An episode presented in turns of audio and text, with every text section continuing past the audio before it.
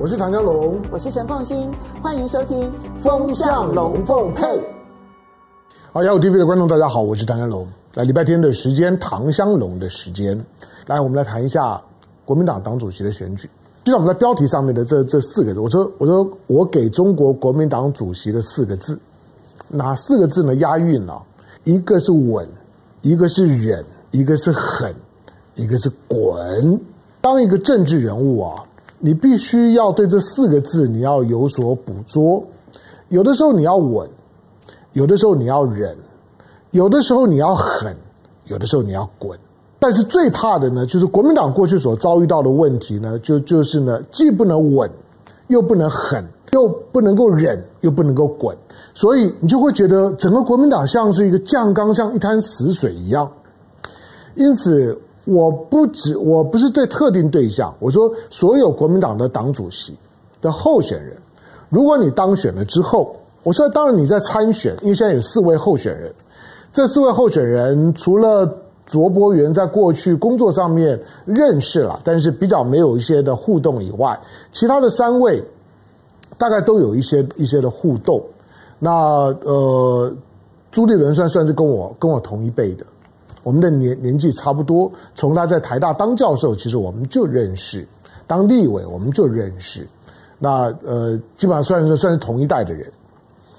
那另外像江启臣，这江启臣比我小十岁啊。那个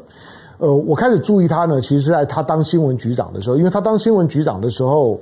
呃，我曾经问过那任用他当新闻局长的长官，那那这江启臣我以前不认识。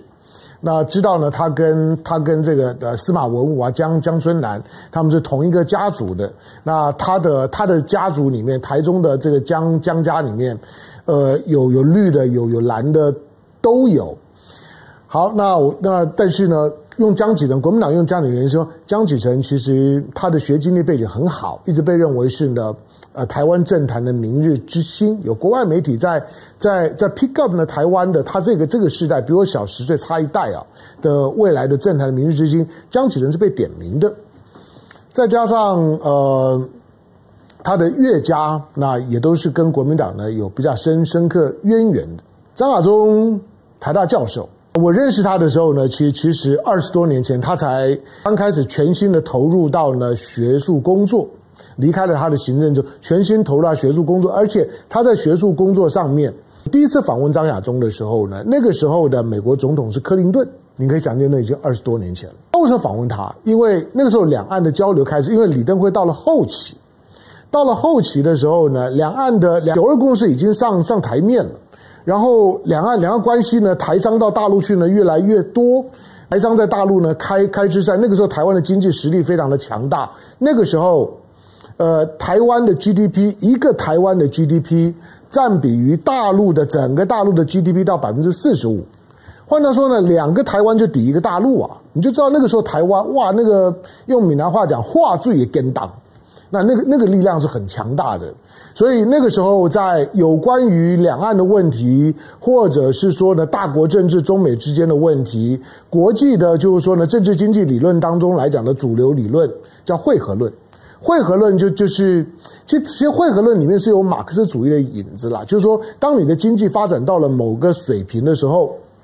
那它一定会就是说经济的经济的这样的一个上层结构，那一旦的改变，接下去呢一定会带动了其他方面的改变。你政治上面一定会有民主化的需求，那中国大陆呢就会开始必须要面对到体制改革要求的阶段。那那个时候，希望呢中国大陆呢更开放。更民主，那更繁荣、更多元的那种的属于西方世界的价值观的期待，就水到渠成。好，那张亚中呢，在当时呢，是是从一个汇合论的角度呢，在在思考两岸关系。好，所以我们曾经呢谈过。但是之后，张亚中因为一直都在学校里面，所以大家也就也就比较少从一个政治的角度呢去去访问张张亚中，他就一直担任担任台大政治系的教授，那也是我的我的母校，是我的母系的政治系的教授。不过这几年的时间呢，因为张亚中开始呢参与，不管是不管是呢帮洪洪秀柱呢选党主席，然后呢之后呢自己呢二零一九年呢出来角角逐呢中国国民党的总统的候选人，然后呢到这一次再出来呢角逐呢中国国民党的党主席，张亚中呢他的能能见度以他的论述能力呢慢慢被看到了。好，那这几个人呢，因为我都有都有一些的私交，那。所以在谈这这几个人的时候呢，你可以你可以想见，就是说我要谈的时候，其实是有些的难度的啊，因为难免会有一点呢公司之间的转换。那没没关系，我们就把呢私人的关系呢都放一边，我尽可能的就一个党主席的高度跟格局，那去看这一次的党主席的选举。我刚刚我刚刚讲的，就是作为一个政治人物，尤其国民党的党主席，在过去最大的困难就就就是我刚刚讲的这四个字：要不然稳，要不然忍。要不然狠，要不然滚。那如果你都做不到，那你就会呢把把国民党给卡死在那里。那这一次张亚中之所以他出来之后呢，整个的国民党选举的话题在张亚中身上，我们我们我们不不需要再再去花时间琢磨说这里面有没有一四五零，有没有网军，有没有呃执执政党呢在在里面呢在带风向，在灌水，可能。可是你要你要知道，就是政治这种风向。也不是这么好带的啦，因为他还有一些其他的观察的面向，比如说，比如说张亚中的张亚中的团队啊，张亚中的团队，我的了解，因为我我也有些朋友呢在在帮他忙。张亚中现在的团队，从他参选的时候到现在为止，那越打越稳，越打越强。可是张亚中除了他自己的参选的参选的保证金，他自己去筹，自己拿拿拿拿出来之外。其他的所有的都是志工，所有的花花花费全部都是呢志工们呢自己 cover，每天跟着他呢到处跑的，没有一个人支一毛钱的薪水。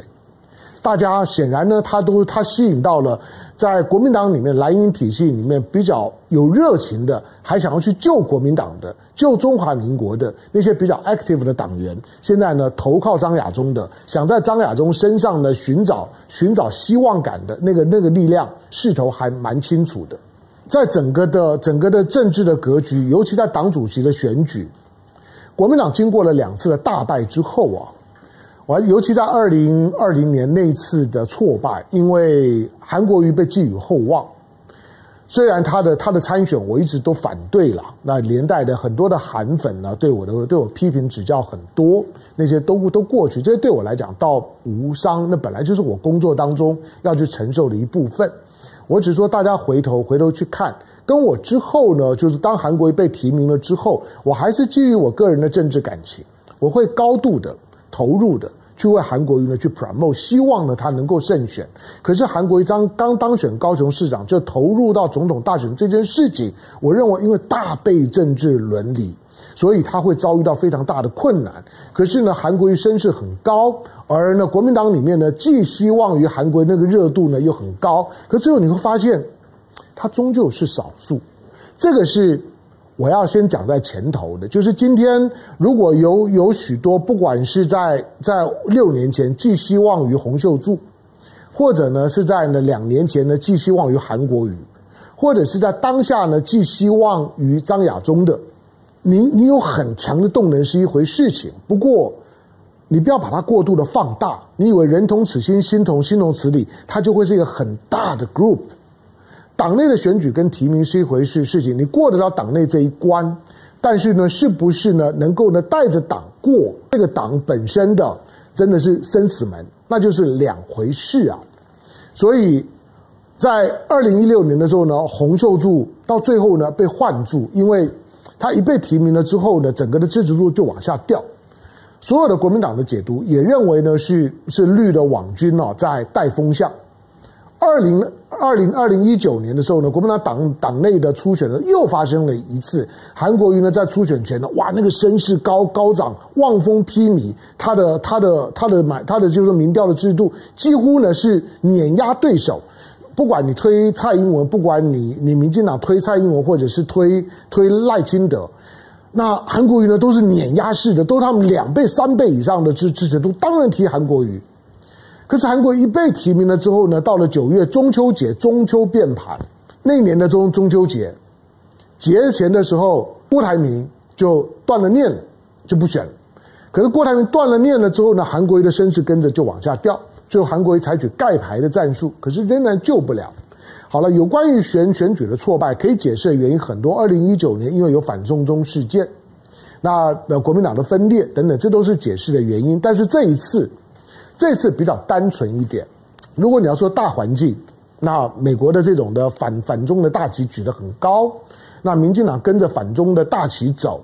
那因此呢，走走得非常的轻松。反正呢，只要跟着美国喊喊口号，民进党呢又可以得到美国的关爱。同时呢，在台湾的内部的政治市场来来讲，又又很又很又不需要不需要像国民党的这几位的党主席候选人，不管他叫卓伯源，不管他叫江就就江启臣，或者是朱朱立伦，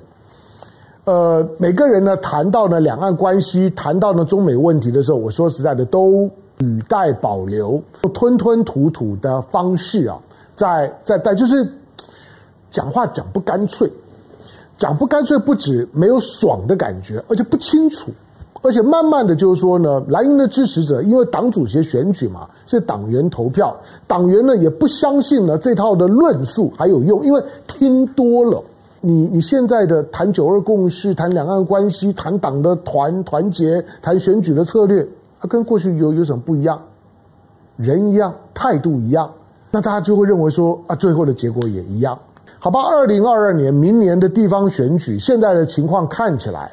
国民党会大胜。这个我先讲在前面。我认为二零二二年的地方选举，即使还没有提名，我认为那个选选举，国民党胜券在握。或者国民党上次已经大赢，二零一八年大赢十五个县市啊。现在不管你民进党什么新竹县市的改制啦，要升格的，我的这些我都都放一边。我是说，国民党呢仍然会大赢。二零一八年，国民党不止县市长拿了十五个县市啊，六都里面虽然呢国民党只拿下三都，但是韩国瑜后来被被罢免。国民党拿下三都，可是国民党在地方议会里面六都呢掌控了五都，只有呢台南只有台南市国民党在议会没有过半，其他不管你是高雄、桃园、台中、新北、台北，台北即这即使即使柯文哲再强，台北市议会里面仍然是蓝营过半呢、郑文灿呢，在这桃园市长呢评价呢不不还不错，可是，在桃园市议会里面仍然是蓝营过半呢。如果从市议员的选票去统计的话，国民党拿了百分之六十二的选票，所以国民党其实在地方，国民党一旦认识到一点，就第二点，就是说国民党其实地方的基本盘是在的。国民党真正的问题的论述啊，是在那个高阶论述，就是你要把台湾带去哪里，那条路可不可行？而国民党，你看到二零一八年的选举，国民党在地方上面是摧枯拉朽的，国民党在地方上面是有实力的，这点国民党千万不要忘记。国民党即使呢经过了四年之后，明年又要又要选地方，我告诉国民党，明年的地方选举仍然会赢，而且还搞不好还再多一两个都，再多一两个多一两个，就是说呢地地方县市。国民党会选的跟二零一八年一样漂亮，但是二零二四年是不是一样呢？会会惨败？不知道，因为看你党主席的高阶政治论述。好，那我刚刚讲就是说，不管是卓伯源，不管是呢江启臣，不管是朱立伦，他们的政治力，当然选选党主席不是只看论述了，你有没有经验？一个没有经验的领导人，就可能把国家带进一个没有办法呢。呃，unpredictable，它既不可预测，同时又很难分析的阶段。不要不要说呢，那个就是说呢，乌克兰的总统呢，这个泽伦斯基，你想想看，二零一六年的川普，川普上台了之后，川普呢给全世界带来的痛苦就是 unpredictable，你就是不知道这个家伙呢要要干嘛，每天的胡言乱语，然后经常呢跟跟主流的民意呢背道而驰。那不管是呢面面对到贸易的问题，面对到防疫的问题都一样，所以呢，他的当他的敌人呢很痛苦，当他的盟友也很痛苦。好，那因此呢，国民党的党党主席，你当然要要有一定的可预测性。可是呢，那个可预测性，因为国民党毕竟是一百二十七年的政党，一百二十七年政党这么老了，他在那个轨轨迹上面，基本上面生活在台湾。稍微呢成熟一点的人，大概对国民党都有一些基本的认识，他就是那个样子。可是这种国民党就是那个样子，眼前可能已经没有办法让国民党重新的回到呢一个领导这个在台湾的中华民国的执政地位。因为因为不管是内外的环境对国民党都不利啊。好，那你听到的之所以之所以呢，朱立伦之所以呢，江启臣之所以卓呃卓伯源，就朱立伦有很丰富的行政的经验，他可能是现在呢国民党高高层里面历练最完整的。那呃也也可能是呢现在的现在国民党有经验的国民党的国民党的比较的比较的精英的世代，那最理解。同时也也最支持的候候选人，他会得到国民党的主流力量的支持跟认可，那个是稳，就是一种求稳的感觉，觉得选朱立伦不见得狠，那但是呢最少稳。好，但是在国民党的底层的党员的感觉可能就非常的不一样。坦白讲，国民党的底层的党员，我认为在这次选选举的时候。大量的情感会投射在张亚中的身身上，听张亚中讲话爽。比如说我在访问他的时候，我请他呢评评价三个人，从评价三个人呢再来带他后面的谈话。我请他评价蔡英文，他他他他觉得蔡英文是很空的、很虚弱的，眼神呢是很飘散的，是没有中心思想的。他认为蔡英文是一个，他不知道国民党在怕什么。他认为蔡英文是一个很好打的候选人，他觉得他如果当党主席，他绝对有有有把握。那讲马英九，我说马英九执政了八年，但张亚中呢用一个问问句说，马英九马英九有执政过吗？好，那他用问问句带带过，就是马英九执政的时候，其实太退缩了，很多的国民党的论述主张出不来，所以呢，即即使呢想要去把原来民进党，尤其呢李登辉时代。对于台湾的包括的文化历史的断裂跟清洗，想要把它扭转，马英九八年都没有办到。尤其到了第二任期之后，我说连续的五个反对运动，把马英九把整个国民党的气势全部的阉阉割。从从从呢民民进党一开始是反美牛，然后呢啊，这一开始一开始呢一开始是反旺中、反美牛、反服贸、反核四、反克刚。这五个翻反完了之后呢，国民党全完了。这五个呢，碰触到了每一个领域，马英九呢动弹不得，他就已经注定了国民党不只是失掉了政权，国民党失掉了对自己的理想的全部的信仰。好，那我再问习近平，那张张亚中呢对习习近平的评价就是说，这个人即将要有第三任期。不管怎么样，他打他他带着当下的中国，你喜不喜欢他？是因为台湾一定有很多听到习近平，听到习大大，因为我们已经被被制约了，你已经很难客观的去评价中国共产党的成绩。这点是我一直在在做。我说我们要客观的评价中国共产党。习近平、张亚中就是说，习近平重点是他即将开始第三任期。台湾老百姓要要想的就是说，习近平的第三任期。他要拿什么？要拿什么样的成绩单来向台湾、来向大陆的十四亿的民意交卷？就是交给大陆民意的考卷，就是说我习近平仍然考得非常好，是一个非常棒的领导人。将来中国共产党呢，就是说呢，万世一一系，但因为他一党专专政嘛，中国共产党万岁！好，那万世一系下下去，那他的他的历史的定位会是什么？好，那张亚中因为他他对于许多的基本的论论述呢，提出了挑战，或者他比较大声的讲，他比较大声的讲和平协议，他提了和平备忘录，然后呢，党内呢要先公投，公投完了之后，如果二零二四年赢了之后，就就准备呢跟大陆谈谈和平协议，但和平协议牵涉到的问问题很多，我告诉台湾啊，讲和平协议听到就反对的人很很多，听到就赞成的也有一些，可是没有人去问说啊，和平协议的协议内容是是什么？难道就和平啊？就大家见面说啊，我们从今天开始呢，我们不要再互相的攻击对方，然后不要再吵架了，然后签个字就就结束了？哪有这么的简单？如果这么简单，那和和平就很容易了。和平得之不易啊！我过去讲过，和平协议里面啊，一定会最少触及到两个问题是极难处理的。一个在政治上面，中华民国是什么？这个是和平协议当中你很难绕过去的。张亚中的想法是说，我们不要用一个中国。两个州中国，一中一台都都不要，我们用整个中国，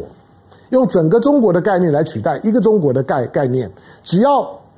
只要大家呢能够有一个所谓的整个中国的认同，那其实接下去两岸之间就可以开始恢复政治对话。可是问题是，这个论述民进党会接受吗？不会，民进党是已经彻底的吃掉了九二共识，吃掉两岸一家亲。民进党是从是从政治的政治的认同以及呢文化学的认同全部都切断。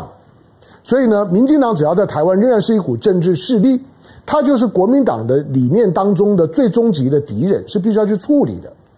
好，那再来呢，就就是那那如果真的要签和平协议，那两岸台海台海怎么处理？台海的非军事化是要去处理的。可是如果一旦牵涉到台海的非军事化，美国呢一定会会进来，美国就高度的怀疑你张亚中的忠诚度，以后不用反中了，就反张亚中就好了，反正都有个中嘛。如果张亚中当了党主席之后呢，我估计以后呢一边反张亚中，一边反反中，反中就是反张亚中，反张亚中就反中。好，那但是呢，张亚中他终究呢，在在目前的国民党的，就是说呢，这些呢，这些比较 active 的党员里面来讲，他们在张亚中身上找到了找到了希望啊，找到了这种的希望感。这张晓忠现在的人气越来越高的原因，你看到呢，星期星期四的 TVBS 所所透露出来的民调，张晓忠可能有百分之三十的支支持度，朱立伦二十七，江启臣百分之十二。当，从这个民调来讲，江启臣连连任大概没有没有希望了。等于是说呢，就告诉呢所有的党员，就是说能胜选的，就是前面这两个挑一个吧。那等于提早进到第二轮投票的意思。这种的民调，我认为它里面有操作的痕迹。四个候候选人最后的卓的卓博源不到百分之一，这个也很合理，因为因为卓卓博源他的认他认识度比较比较少。张亚中也是选了好好几次之后才得到党员的认同啊，所以呢，卓博源也不需要气馁，因为他的论述没有什么问题。但是，就是大家对你不熟悉，那也觉得你的政政治历练没有什么太特别的地方，选党主席卓博源真的没有什么优势。但出来呢，打一下知名度，或者为下次选举做做准备是 OK 的。那卓卓博源是不是呃对未来还有一些的要个人的政治期许，那是另当别论。可是这样的一个民调告诉你，就是说提早进到第二轮，所有的党员呢不用想想太多，你只要想张亚中或者是朱立伦，你选一个。这个民调的用意呢，大概就在这个地方。你选一个吧。那如果所有的党员呢重新的排列组合，那他就他就在党员心目当中埋下了弃保效应。张亚中跟朱立伦选一个。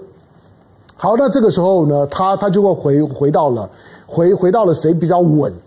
谁比较忍，谁比较狠。某某些方面来讲，你说因为张亚中没有包袱啊，那他他又当过孙文学校的校长，本身呢是大学教授。他呢发展两岸论述呢也已经讲了二十多年了，所以他在论述上面来讲，以及呢批判性呢跟攻击性比较强，那个听起来真的比较比较比较爽。可是呢，对于国民党的精英来来讲，他们都经过很多的政治历练，某些方面来讲，江湖越老胆子越小。这些的国民党的政治精英有没有一个很大的气魄说啊，算了，国民党呢反正呢到走到走到现现在，呃横竖都是一刀。那不如呢，破釜沉呢沉舟，也可以支持张亚中，一定不会有人这样讲。第二个，张亚中没有什么的政治历练。第三个，就是张亚中的路线不是国民党九二共识的主流路线。那当然，张亚中呢，就算他提了他的他的和平备忘录，提了他的和平协议，提了他的整个整个中国，你把它仔细看完了之后，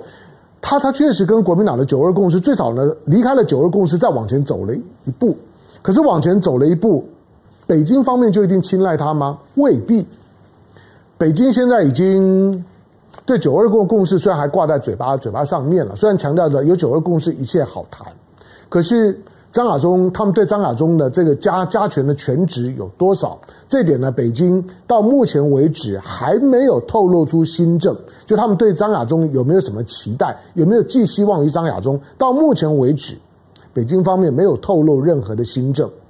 第二个，美国美国方面能能过关吗？我认为张亚中最难过的是美国这一关。张亚中当他要要提他的和平备忘录、提和平协议的时候，美国呢现在高举着反中大旗。你想张亚中的这种的提法，你要让美国人听得懂，要美要让美国人相信，何况呢，你基本上还是不管叫一个中国或者整个中国。总而言之，仍然是把台湾摆进了中国的框架里面呢，去理解。美国一定不答应。从另外一个角角度来讲，如果不是张亚中，其他的几个候选人，不管谁当选，江启臣已经现任了，朱立伦也也当过啊。左卓博源呢，一般认为呢，可能选上难度比较高。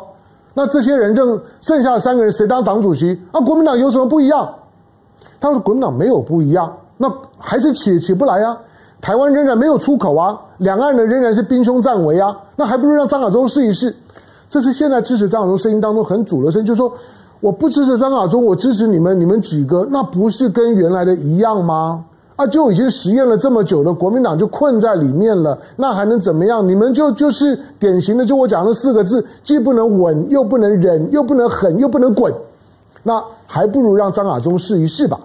但是不管怎么样。我觉得下一任的党主席，他都有呢，都有大开大合的机会，否则呢，国民党就会进一步的破碎化、泡沫化。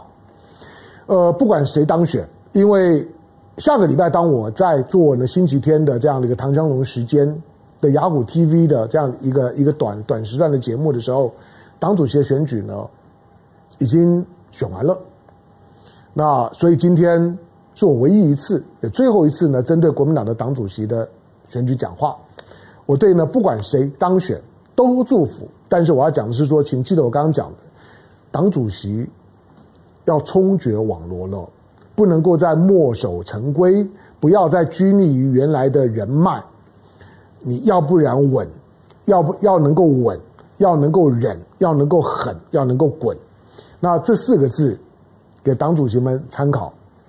我对国民党是有感情，希望国民党能够不止在选选举大当中，能够让自己的精英。你看你们的地方的县市长表现多多好，这些县市长只要要连任的，大概每个都没有问题。议员也一样，国民党的地方的县市长、议员，下一届会选得很很轻松，然后会有一个很好的气势。可是谁是下一届的国民党的总统的候选人？在这一次的党主席选举当中，会看得到，这是选民投票的时候真正要考虑的。感谢收看今天的雅虎 TV，下回见，拜拜，中秋节快乐。